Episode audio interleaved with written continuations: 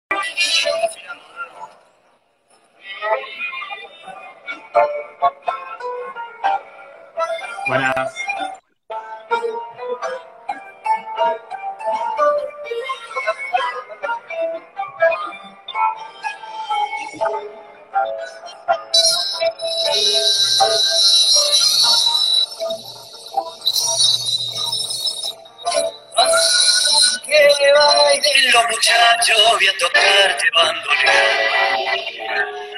La vida es una. Bailen todos compañeros, porque el baile es una. Bailen todos compañeros, que este tango lleva el paso. Lo querés ir presentando. Hola Martín. Buenas. ¿Cómo va Juli? ¿Bien? Bien, bien. ¿Querés, ¿Te acordás cuál era este tango? Sí, lo elegiste vos. Sí, el tema se llama Pa' que bailen los muchachos y está interpretado por el quinteto Finisterre, que son que participaron de la película, digamos, y así arranca la película con este con este tema que van ahí, que se ve en el tráiler, que van empujando en piano hacia el Parque Patricio de su sala de ensayo. Y a mí me contó eso el, guitarrista de la banda y en una reunión así antes de empezar y dije, "As- así arranca la película. Hagámoslo, ellos lo habían hecho una vez y le pedí hacerlo de vuelta para, para la película y estuvo buenísimo. Qué bueno, sí. Sí, es un gran momento ahí, como el tango em, tomando la calle, que es algo que me parece que está un montón en tu película. Eh, se ve mucho, como el tango en la ciudad, no adentro de una milonga, no en un teatro, como es algo que me parece súper interesante y lo vamos a tratar. Eh, pero para empezar, eh, yo estaba pensando un poco en deconstruir este ciclo, o intentar en este caso, y empezar por el final, porque Ajá. lo que habíamos hablado es que, lo que estaba pensando es que la película es de 2014, o sea, la filmaste en 2014, la estrenaste que en 2014 o 2015, no, 2014, 2014. centenario. Claro, el- nosotros empezamos a filmar la película dos años antes del 11 de julio de 2014, dos años y medio antes. Y cuando empezamos ya tenía fecha de estreno la película. Era como rarísimo. Y además era súper, eh, muy motivador eso. Y, y se estrenó el 11 de julio de 2014 porque es el día del nacimiento de Troilo. Y durante todo el 2014 se iban a hacer un montón de, eventos, de homenajes. Eh, era el año del centenario y, y la película era la parte de eso. No, entonces un poco lo que te quería preguntar, teniendo en cuenta que la película es de hace seis años, es eh, como desde entonces, desde que la película se estrenó, la película sigue viva, la película tiene un recorrido, le han pasado un montón de cosas y sé también, o esto es algo que yo creo, digamos, como el personaje es un poco eterno y es como parte de, nuestra iconografía, de, digamos, está en el panteón de nuestros ídolos, creo que eso también la vuelve mucho más vital y mucho más eterna. Entonces, un poco lo que quería que me cuentes es eso. ¿Qué pasa con esta película? Eh, seis años sigue pasando, seis años después de su estreno. Sí, como vos decís, es todos los 11 de julio, durante todos los años después de que estrenamos la película, se, o se proyecta de algún lado, toda esa semana pasan cosas y es como la excusa ¿no? del homenaje hacia Troilo y, en muchos homenajes se utiliza la película y que está buenísimo porque lo más, ¿qué más queremos nosotros que se vea la peli que hicimos, ¿no? Y, buenísimo.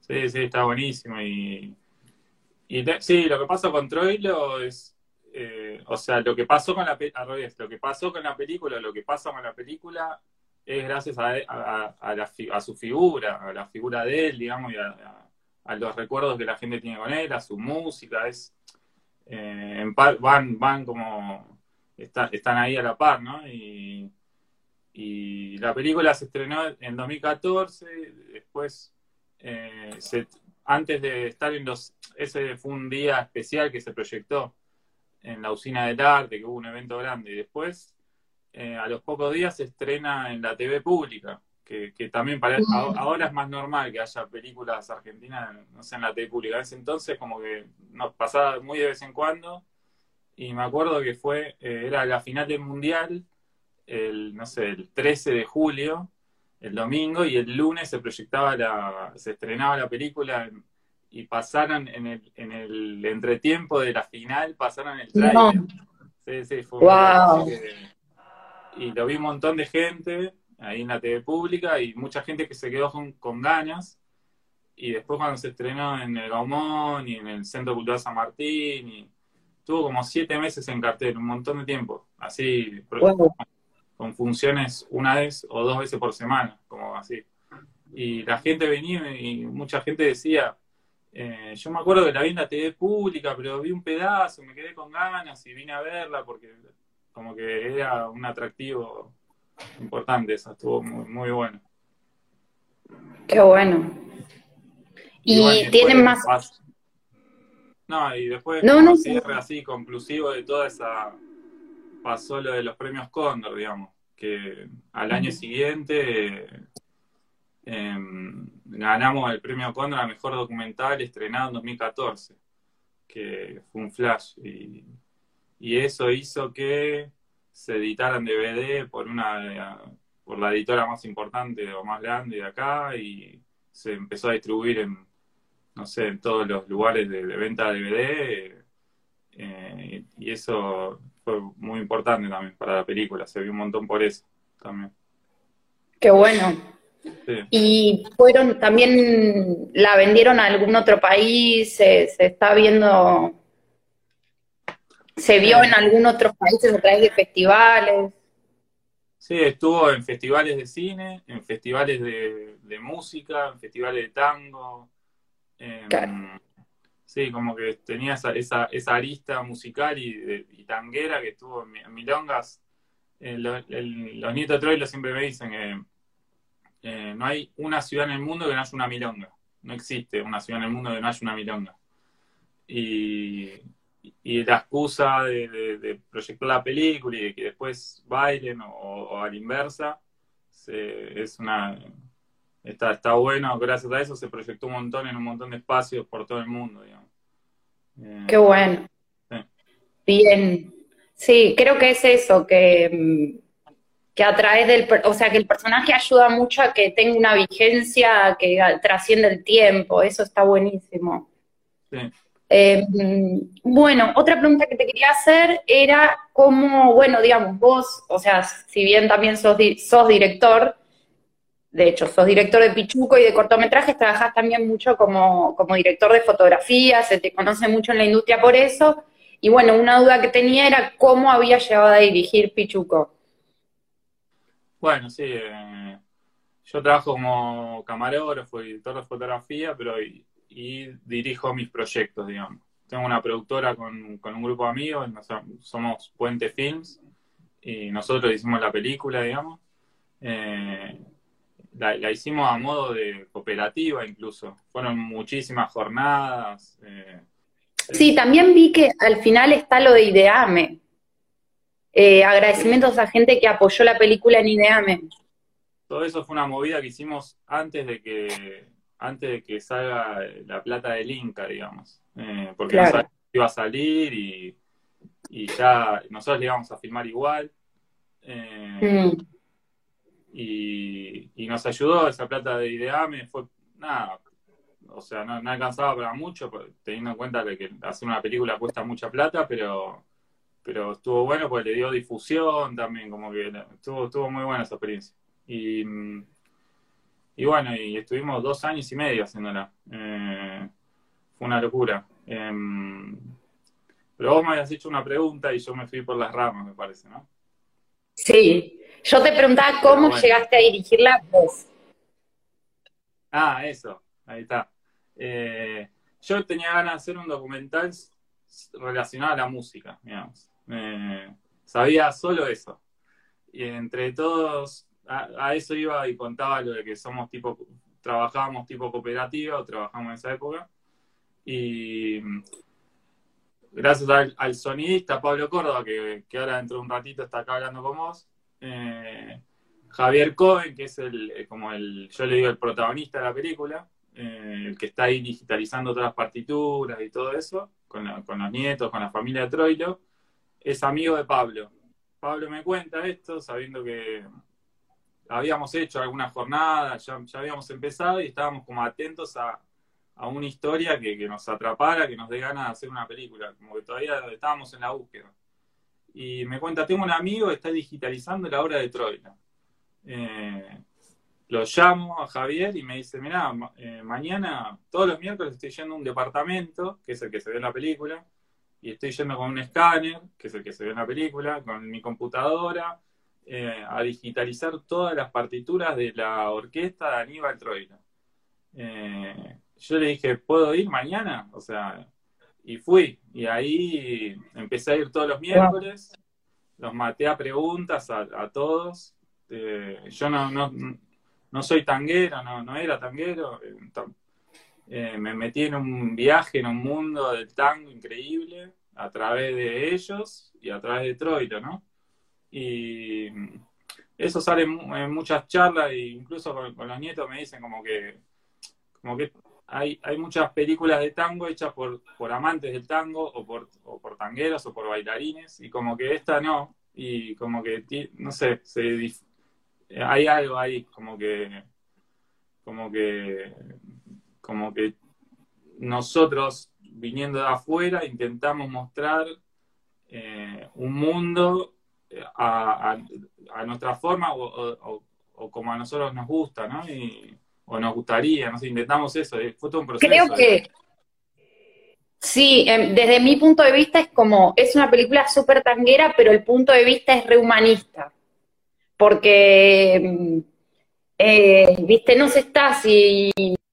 Bueno, de hecho, o sea, Troilo no leía música, ¿no? Como que eso y y la película refleja un montón eso, ¿no? Como la pasión y el lado humano de la expresión y lo artístico, o sea, más allá de una técnica o de, o de esquemas o de lenguajes, digamos, tan academicistas y todo eso. Creo que la película refleja un montón eso. Sí, pero continúa. Bueno, cuestión que te metiste en esta, increíble.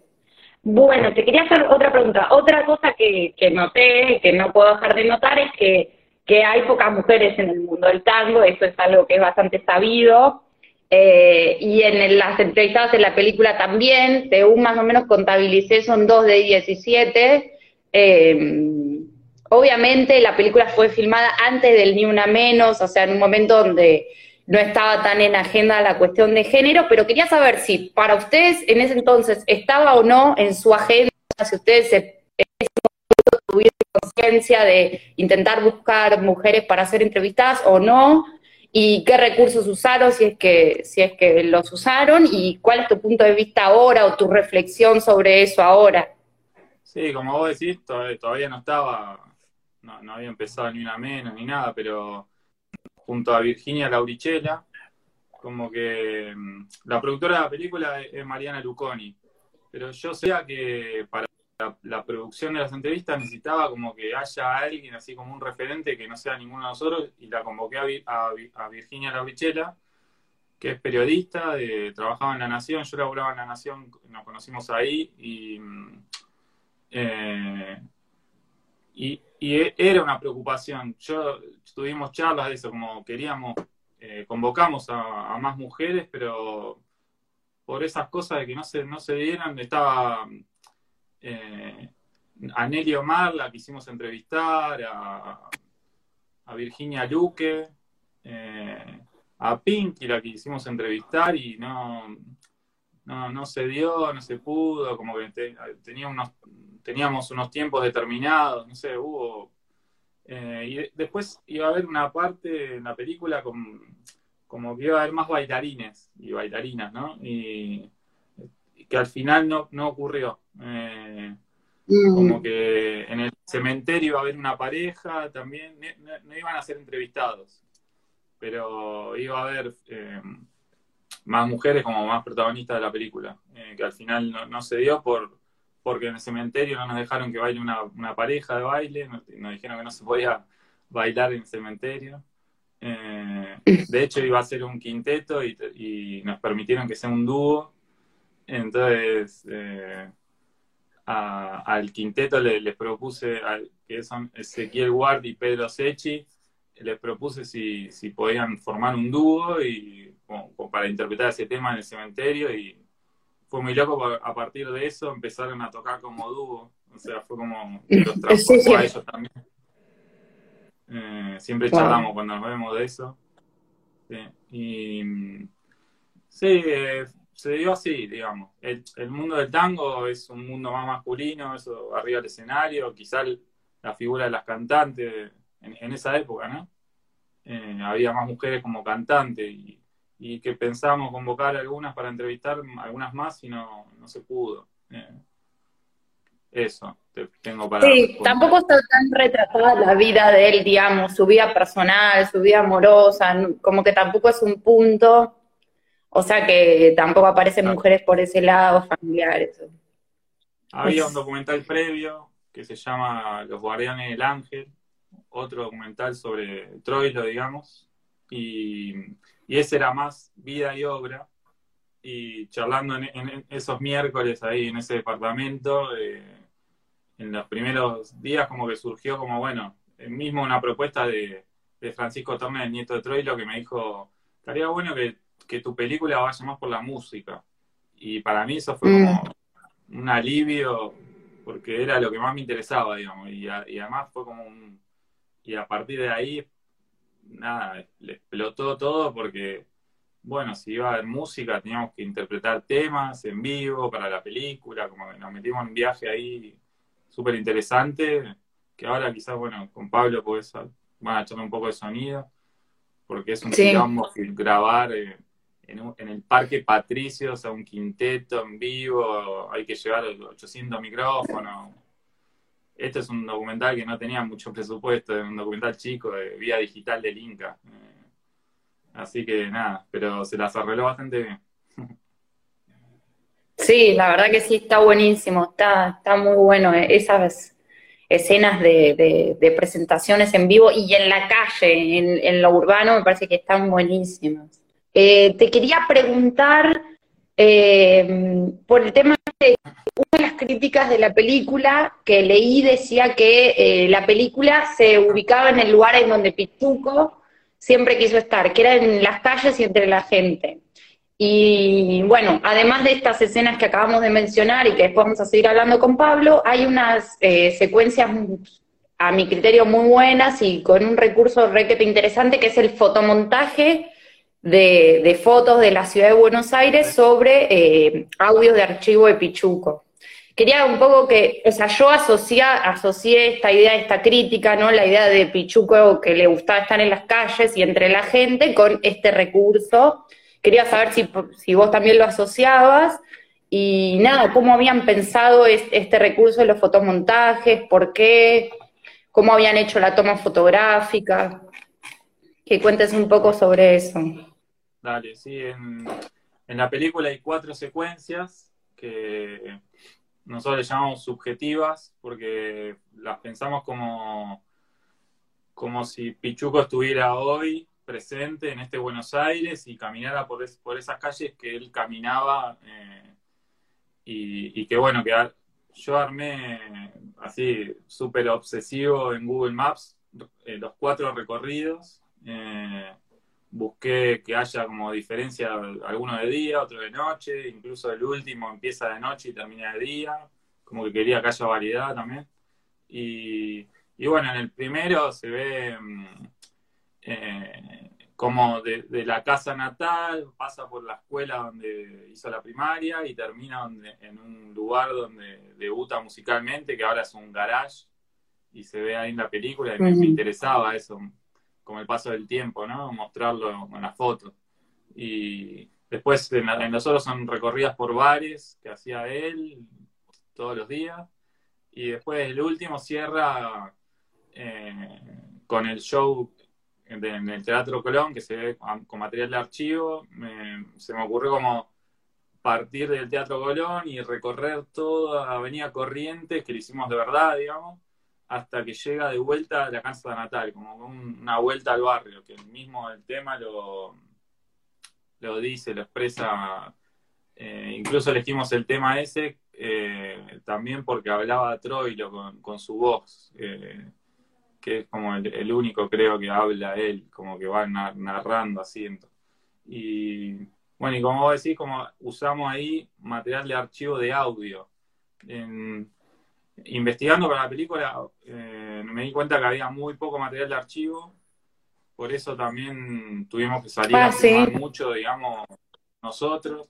Eh, eh, y lo que sí había, que me encontré, gracias a, a un historiador que ahora, que Quique Fernández, eh, que le había pasado, Fernández, perdón, le había pasado a Fernando Vicente un material y que a través de él nos llegó unos audios que son los que usamos para estas subjetivas. Eh, con la voz de Troilo, digamos, hablando de, del Buenos Aires de aquel entonces, y nosotros con la foto lo mostramos hoy. Y ese juego a mí me, interesaba y me, me, daba ganas, ¿no? Y hacerlo a través de fotos eso surgió porque, bueno, como te dije, yo laburaba en La Nación y había hecho unos videos que yo le llamé En Movimiento, que eran justamente eso, como ir por la calle sacando fotos y hacer recorridos con fotos. Y se me ocurrió como que estaba bueno utilizarlo para estas secuencias, en vez de hacerlo en video, que hubiera sido más como un...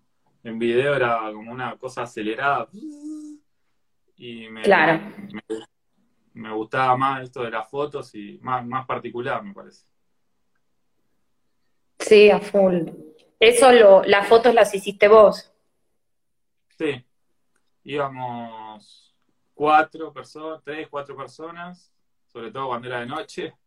Eh, pero yo iba, las fotos las hacía yo, digamos, sí. La, la, fotografía de la película la hizo Santiago Bonavero, un amigo, pero yo hice mm, cámara también en alguna secuencia, o los planos secuencia, o cuando había cámara en mano, también, como que me, cuesta largar la cámara. Gajes del oficio, supongo. Ahí el nieto de Troilo me está diciendo que se vio en Japón, con subtítulos en japonés. Sí, sí, como que pasó, pasaron esas cosas, pasan esas cosas con esta peli. Wow. Nada, ¿tuviste, ¿tuviste así alguna reticencia de parte de, alguien que querías entrevistar y no, no pudiste o pasó alguna controversia de ese tipo? No, casi que no. Siempre cuando va eso lo, en todas las funciones o en las charlas lo, lo, cuento cuando le decíamos a cualquier posible entrevistado que era un documental sobre Troilo, ya decían, bueno, sí, ¿cuándo? ¿Cuándo y a qué hora? Decían más o menos, como que... Súper querido. Sí, sí, impresionante. O sea, como dicen en la película, que, como la película iba más por la música, pero hay como algunas cositas de, su forma de ser y eso.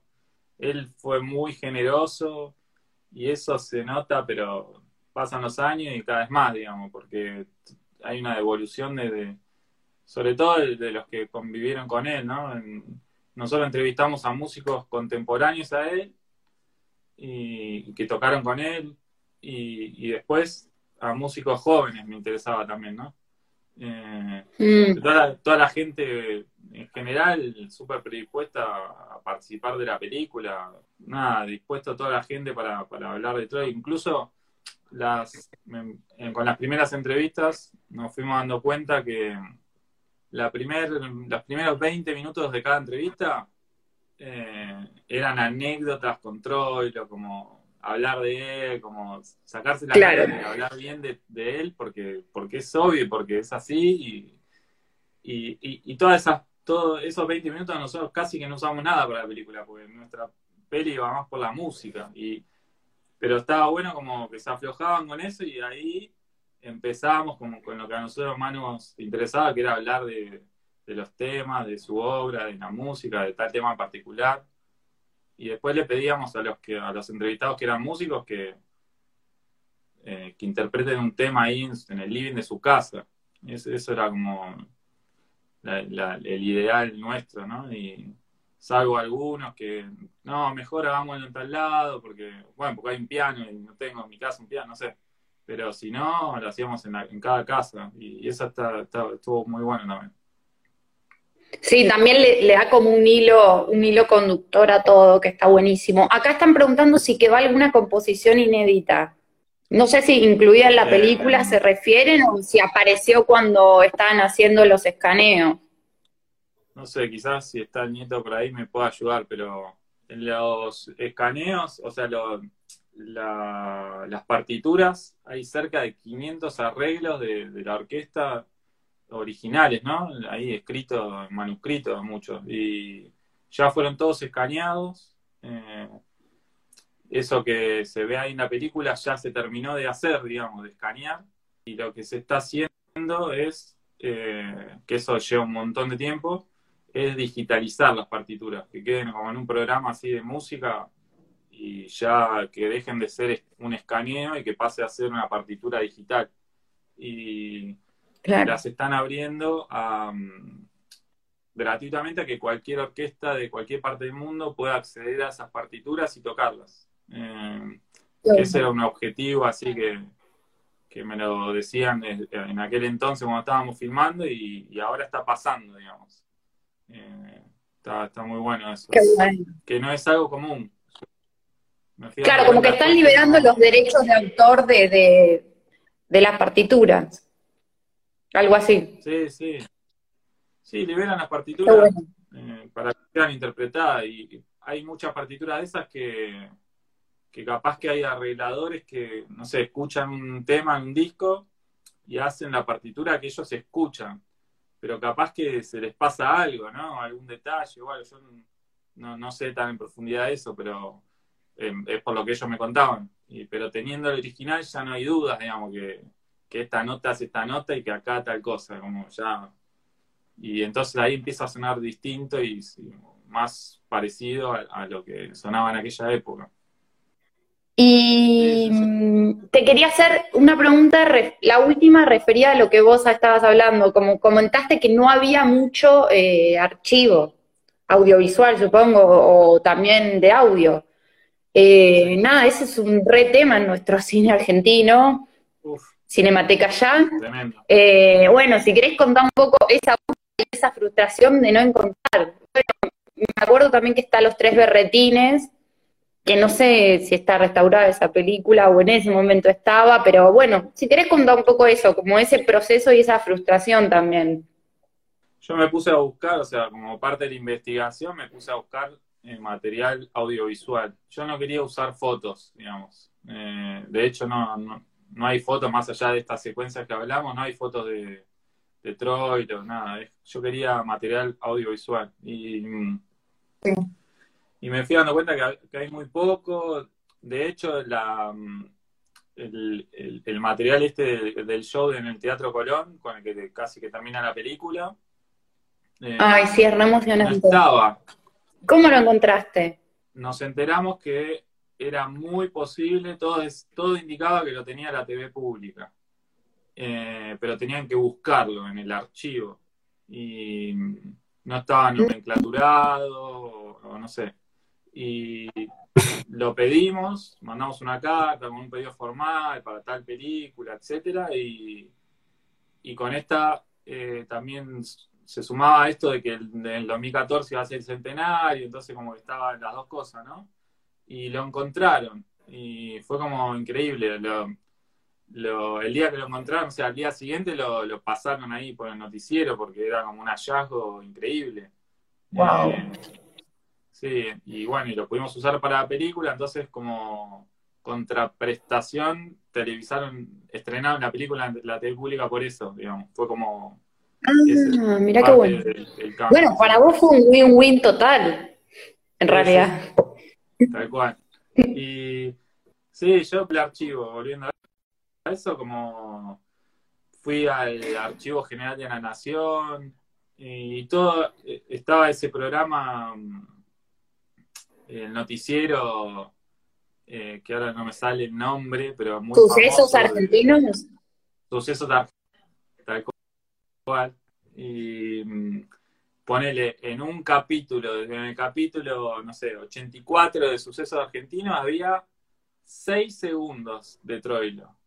Eh, porque, o sea, tocaba en tal noche, en tal lugar, o en la noche anterior había tocado en tal lugar y mostraban como un insert.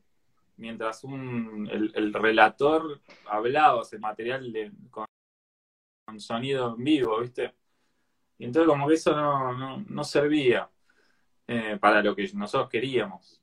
Así que nada, y después estaban las películas, que él por suerte participó en varias películas eh, y pudimos utilizar esas, esas partes eh, como material de archivo de nuestra película. O sea que en realidad Pichuco está como desde el nacimiento del cine sonoro argentino. Está buenísimo. Acá también me dicen que Gabriel Soria, que es un coleccionista privado, ¿no? Aportó. Gabriel Soria eh, ahora es presidente de la Academia Nacional del Tango y él tenía eh, un gran archivo enorme y eh, manejaba como el archivo del canal de tango, el, canal de cable, digamos. Cuando voy a ver el, material que él tenía, como que le propuse directamente que haga hacer una escena ahí, él con Francisco Torné, el nieto de Troilo, y, que estén mirando material de archivo y bueno, esa es una escena de la película y que eso nos da pie de mostrar otros materiales que más allá de que ellos estén mirando se veían después, ¿no? Em, pero sí, gran parte lo dio a él, digamos, de, estos programas que armaban para el canal de tango y, y, y nada, que tenía, estaban bastante buena calidad, digamos. Así que bueno, los dejo con, con Pablo, que es el director de sonido de la película. Bueno, les mando un abrazo a todos, a todas y a todos.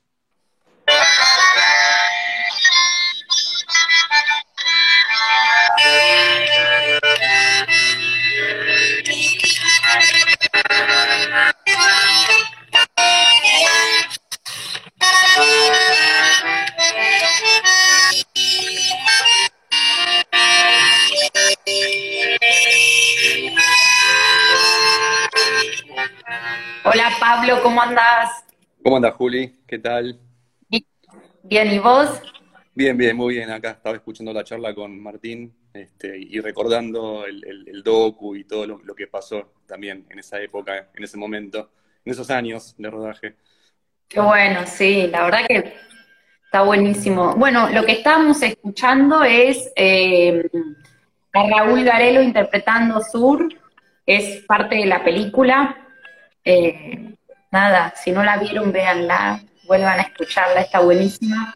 Em, bueno, para empezar, eh, quería que me cuentes un poco, que te presentes un poco. Quizás a Martín lo conocemos porque es socio del colectivo de cineastas y más o menos le conocemos un poco los pasos y eso, pero a vos no tanto, así que... Bien, bueno, dale, dale. Este, bueno, yo me dedico al sonido para audiovisuales hace ya unos cuantos años. Digo audiovisuales porque hablar de cine o de documentales o de, piezas para internet ya es como una, mezcla total, un limbo. Em, y bueno, a Tincho lo conozco hace también unos cuantos años, lo conozco a él y a los, compañeros, a, los amigos de, Puente Films, a Alberto Romero, a Ale Ratos, este, compañeros que trabajaron en, la película. Y, y, con ellos vengo grabando también hace un montón de tiempo en diferentes proyectos. Y nos encontramos también, como él les comentaba hace un rato, te, comentaba a vos, eh, con Pichuco, que fue también, me parece que fue nuestro primer eh, docu, nuestra primera película más, más por ahí este, em, profesional, digamos, o, la, que nos llevó, digamos, a un trabajo mucho más, mucho más serio, mucho más comprometido desde el punto de vista de la realización, ¿no? No, no del, del, compromiso con las películas o con las piezas que estábamos trabajando, sino con, bueno, con una pieza que sabíamos que tenía fecha de estreno y que, y que venía con un tema muy potente como es el tema de, Aníbal Troilo, ¿no? Así que, bueno, y después seguimos trabajando juntos con, con los amigos de Puente y, y, bueno, yo también me dedico a la postproducción, hago sonido directo, doy clases también en, diferentes lugares y bueno, este, acá eh, tratando de, aportar desde el sonido siempre. Qué bueno, sí. La verdad que es un re laburo el que hiciste en Pichuco. Por lo que estuve viendo, estuviste involucrado tanto en la toma de sonido como en como la post, ¿no? Sí, sí, sí. Sí, este, como suele suceder en, varios de estos proyectos, digamos que, que si bien cuentan con un financiamiento, es un financiamiento que no termina de completar todos los procesos de la producción, ¿no? Eh, bueno, hay, digamos, hay, hay, como un compromiso afectivo con, los docus, con los ex quintas vías, eh, donde si no te enganchaste con, el docu, en aquel entonces si no te enganchabas, la verdad es que seguirle el, tren al, rodaje y a la post era un poco imposible.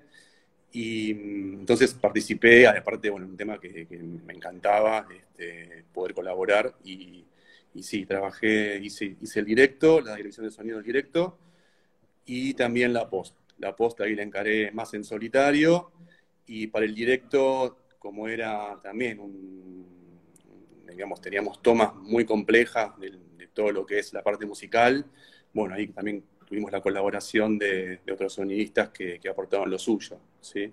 Este, con, la música que al principio, abriste con eh, para que bailen los muchachos, que es este tema que toca el quinteto Finisterre en, el parque, en Parque Patricios. Y ahí, bueno, este, tuvimos también un, estudio móvil que nos ayudó a poder grabar todo eso por la cantidad de, músicos. Este, tuvimos también em, una toma súper compleja enfrente de la casa de Pichuco con los Locos por el Fuelle, que es un colectivo totalmente amateur que se juntan para, tocar porque les gusta y se pasan data, info. Y grabar en la calle 50 bandoneones, no sé cuántos fueron, era un, también todo un desafío, una cosa increíble. Y después los registros un poco más íntimos en la casa de, los, de los músicos, de, también, eso fue. Bueno, con el Vázquez, que, la, grabamos cantando a ella sola. Em, cosas más, más, más, chiquitas, ¿no? Digamos, desde cantar, desde grabar a, una cantante sola en un sillón hasta grabar esos 50 fuelles y la, y la orquesta de Tango de Buenos Aires y demás, la verdad que fue bastante amplio todo el registro de sonido. Sí, eh, re, muy difícil grabar en la calle y tantos, tantos instrumentos. Te quería preguntar, ¿cómo hacías para empatar? Eh, viste que a veces alguno empieza el tema y después termina en otro lugar con otra grabación. Que ese efecto es re lindo porque es como que la, música concatena las escenas y a los personajes y en realidad, bueno, es que la música es pichuco, digamos, que es como el tema de la película. Entonces, eh, nada, y se, se, se, escucha re armónico eso. Eh, me imagino que sea un montón de trabajo lograrlo.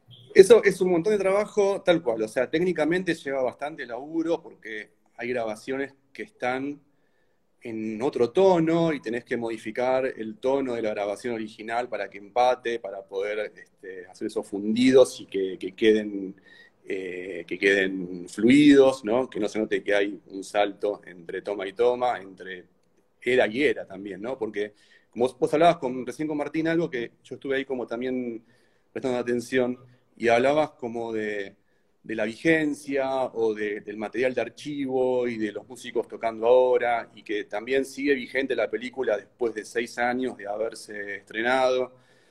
Y lo que pasa con esas grabaciones, que también hubo material de archivo que tuve que empatar con piezas grabadas eh, en, el rodaje, digamos, eh, es que la música está vigente, o sea, es un patrimonio que, se actualiza constantemente, no, no, está en una estatua, en, en, un bronce, digamos, no es que se rememora a Pichuco eh, tocando como si fuera Pichuco, sino que Pichuco también le daba la posibilidad a sus músicos de poder crear y de poder interpretar, y, y eso está presente en su música, entonces... Eh, Costó un poco técnicamente empatar ciertas cuestiones de, tono, sobre todo, pero la música estaba ahí, era la misma. O sea, hay, un, tema em, eh, que comienza con, eh, con Bafa, que era un bandoneonista increíble, tocando en, su casita, en su altillo, después con una grabación, quejas de bandoneón, después con una grabación de registro de archivo de la tele, que encima estaba en unas condiciones bastante complicadas para poder restaurarlo, en el que toca eh, Colangelo el piano. El pianista es Colangelo. Y después también lo grabamos a Colangelo en su departamento tocando el piano y tocando esa misma obra.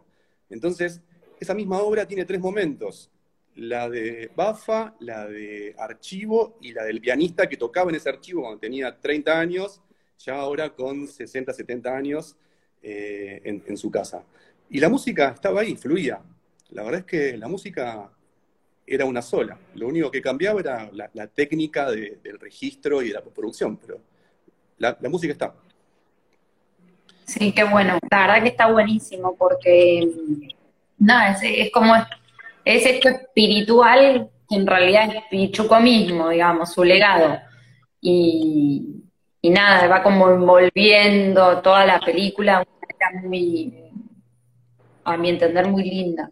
Em, te quería preguntar, vos, eh, según nos contó Martín, vos fuiste el que le diste el dato de que están digitalizando las, las partituras. ¿Cómo te enteraste? ¿Sos del mundo tanguero? ¿Cuál es tu conexión ahí?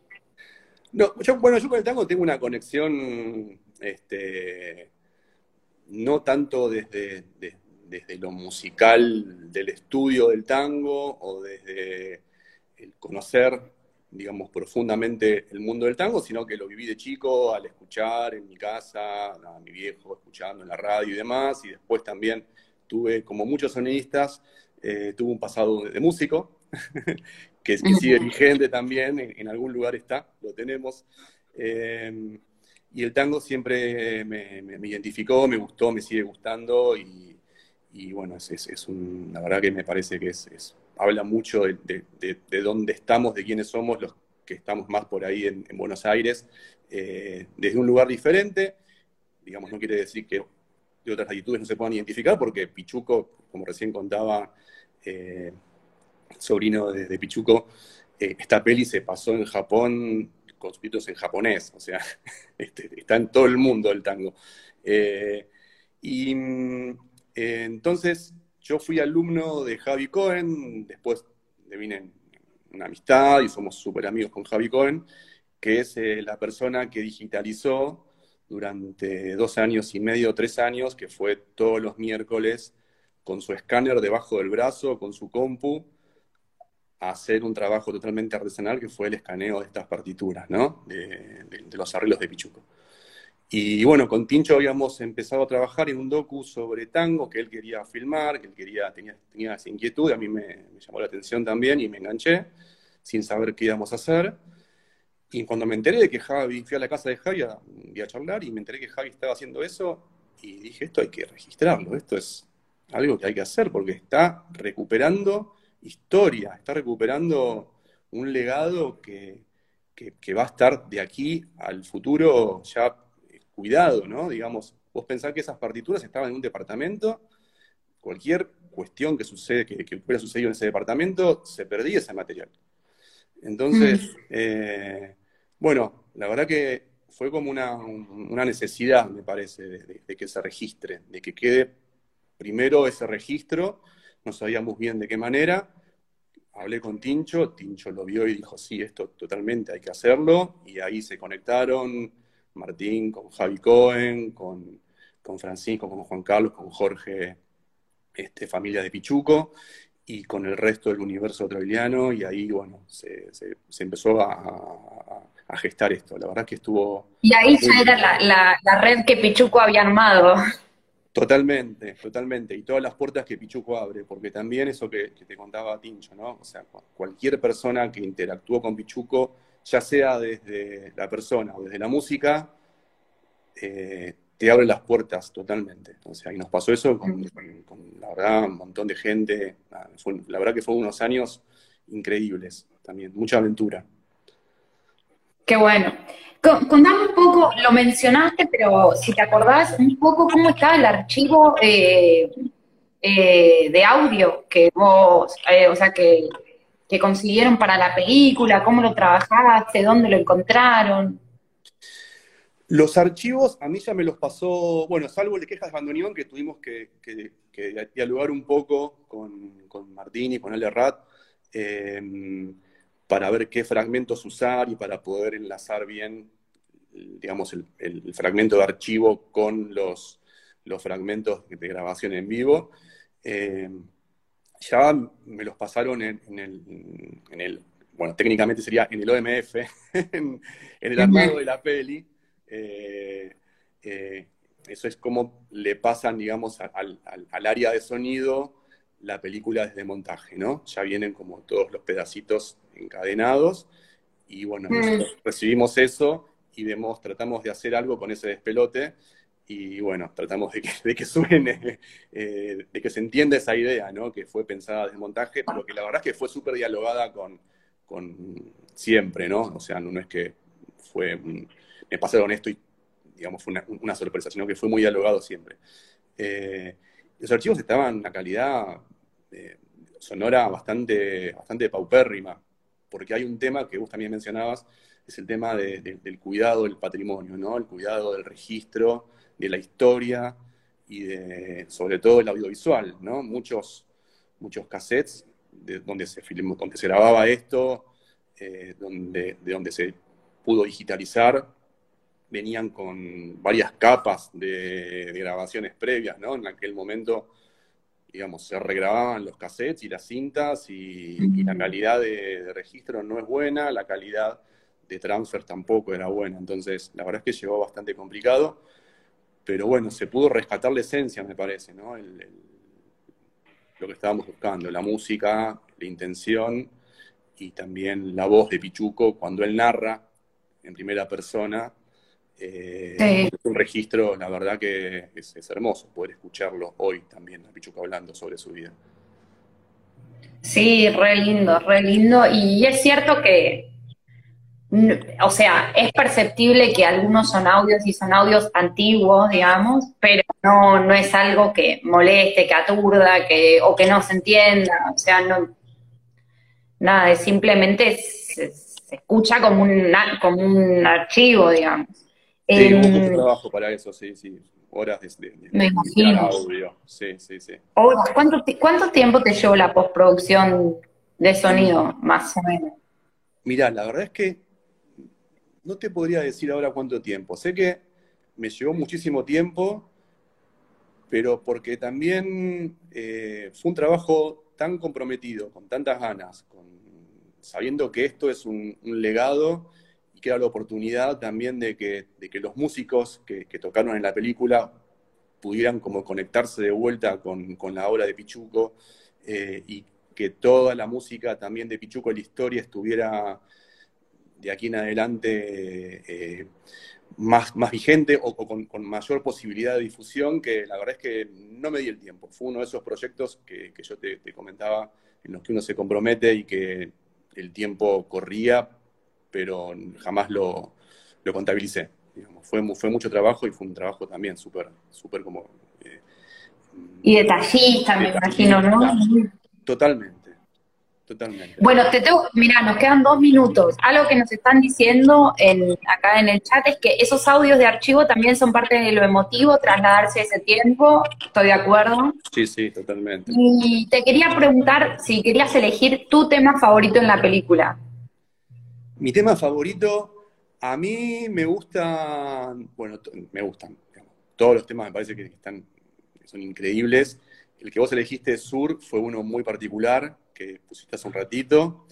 Eh, y me gusta mucho lo que pasó con Quejas de Abandoneón, em, que mm. donde está, comienza Bafa tocando el, fuelle ya muy viejito, y después sigue la orquesta. Eh, eso me parece que, es, que es algo súper lindo. Y también me gusta mucho, eh, tenemos una grabación de Berlingeri tocando, él también, que es este, nada, también ya conectándose con la música más que con el resto del, del, mundo, digamos. Yo era muy viejito y la verdad es que nada, fue tremendo esa, esa interpretación que hizo. Re lindo. Bueno, gracias, gracias Pablo, se nos acaba el tiempo, gracias a todos los que nos siguieron. Pichuco es una película hermosa, véanla si no la vieron, vuélvanla a ver si ya la vieron. La semana que viene sigue Red con La siesta del tigre de Maxi Schoenfeld, un compañero nuestro. Así que todos los éxitos, nos vemos la semana que viene. Gracias Pablo, buen fin de. Gracias a ustedes, hasta luego, buen fin de.